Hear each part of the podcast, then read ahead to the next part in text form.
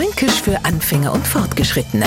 Heute da hockt so ein Hot Hüdler auf. Na schöner hier, jetzt haben die schon wieder sich ein neues Auto gekauft und wetten. Trotzdem machen sie das Jahr wieder einen Luxusurlaub.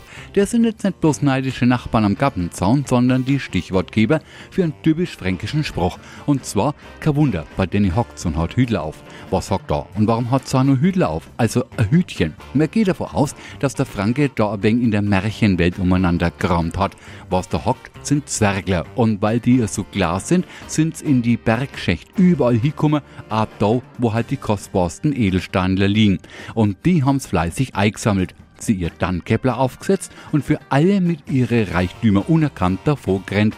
Und jetzt erklärt sie für alle Neufranken, was wir meinen, wenn wir sagen, bei denen hockt's und hat Hüdel auf.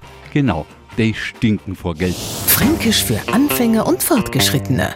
Morgen früh eine neue Folge. Und alle Folgen als Podcast auf podu.de.